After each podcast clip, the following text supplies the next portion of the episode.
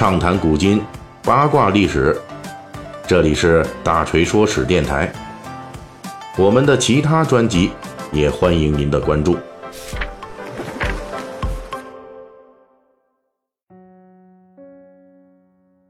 今天是十月十七日，农历九月初九，重阳节。这个节日也是我国老年人权益保障法中所规定的老人节。自古以来呢，重阳节有三大习俗：登高、赏菊、插茱萸。北宋文豪苏东坡曾经有诗说：“菊花开时即重阳。”那么，从什么时候开始，菊花与重阳节绑定在了一起？咱们本期大锤说史就来讲讲这菊花和重阳节的千年之缘。首先需要明确一点，在历史文献里边，菊花的历史那可比重阳节的历史要悠久多了。我国菊花有三千年以上的栽培历史。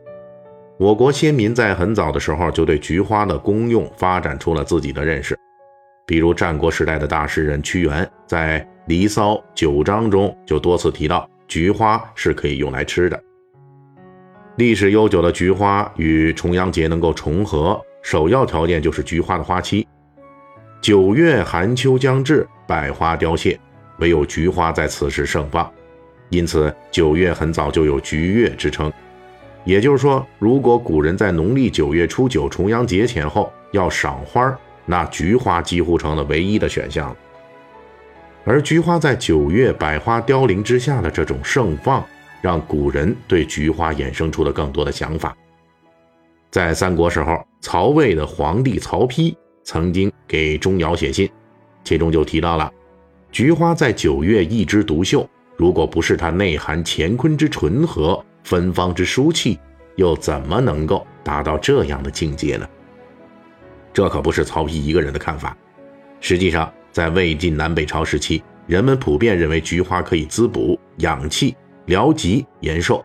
西晋文学家潘岳曾经在《秋菊赋》中写道：“菊花即延期以永寿，亦捐疾而弥科。”就是说呢，它这个不但可以延长寿命，还能治各种病。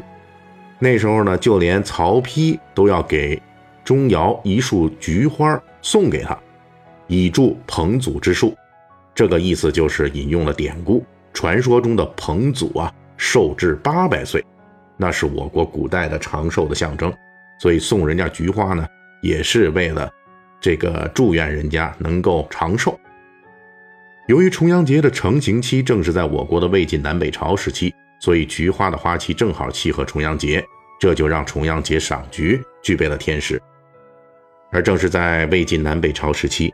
世人修仙求长生的风气非常浓厚，而菊花素来被视为养生延寿的有益道具。这种修仙求长生的风气，最终让这一时期的菊花大放异彩，被文人雅士普遍追捧，这就构成了人们在重阳节赏菊活动的人和。曹魏时期的钟会在《菊花赋》里边总结说：“夫菊有五美焉，黄花高悬，准天极也。”纯黄不杂，厚土色也；早植晚登，君子德也；茂霜涂影，象尽止也；流中清体，神仙食也。重阳节经过魏晋南北朝时期的定型，最终在唐代开始发扬光大。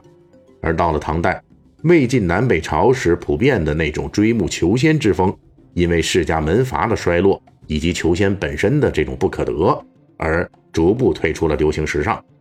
当然，虽然菊花不再是成仙的道具了，但是其延寿的说法和讲究那是保留了下来。在这种情况下，菊花并没有退出重阳节的序列，反而更加的发扬光大。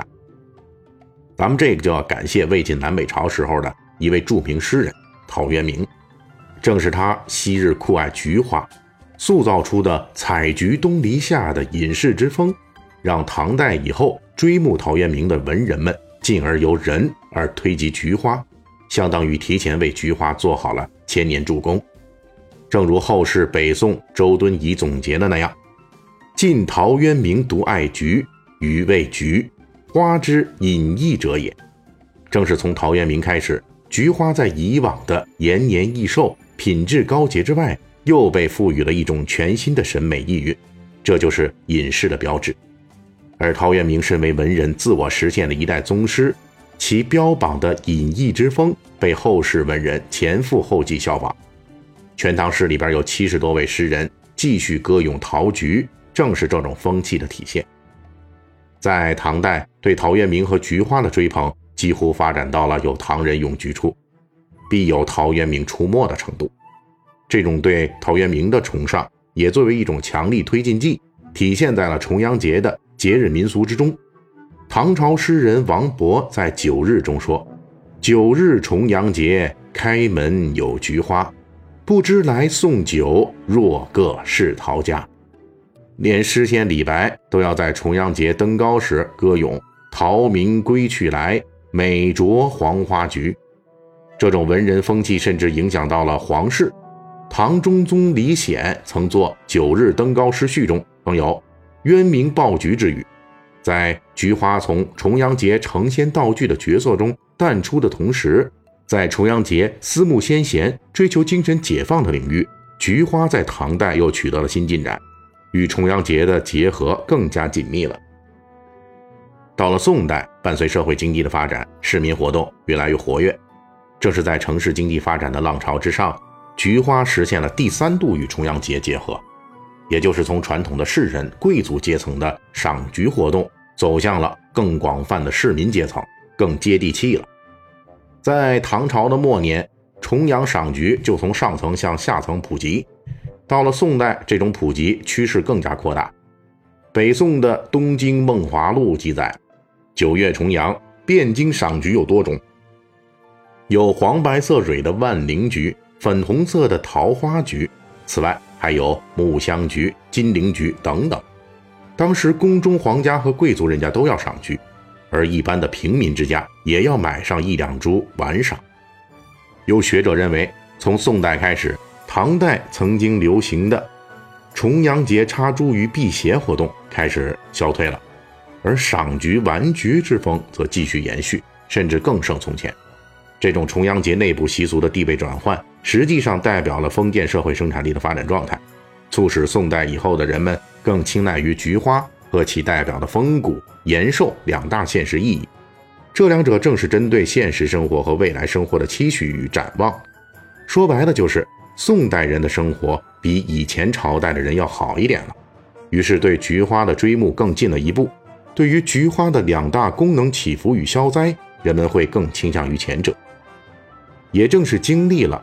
从魏晋到两宋的数百年的交融，菊花终于成为了各个阶层普遍认可的重阳节的象征。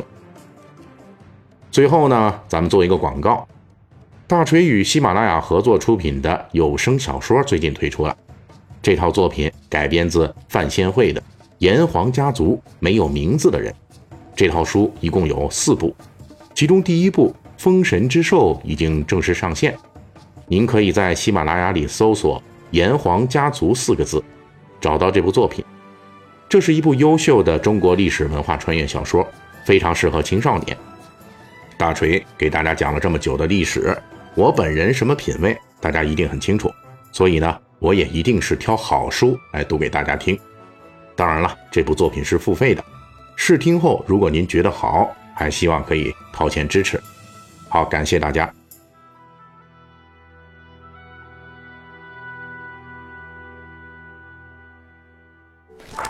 本期大锤就跟您聊到这儿，喜欢听您可以给我打个赏。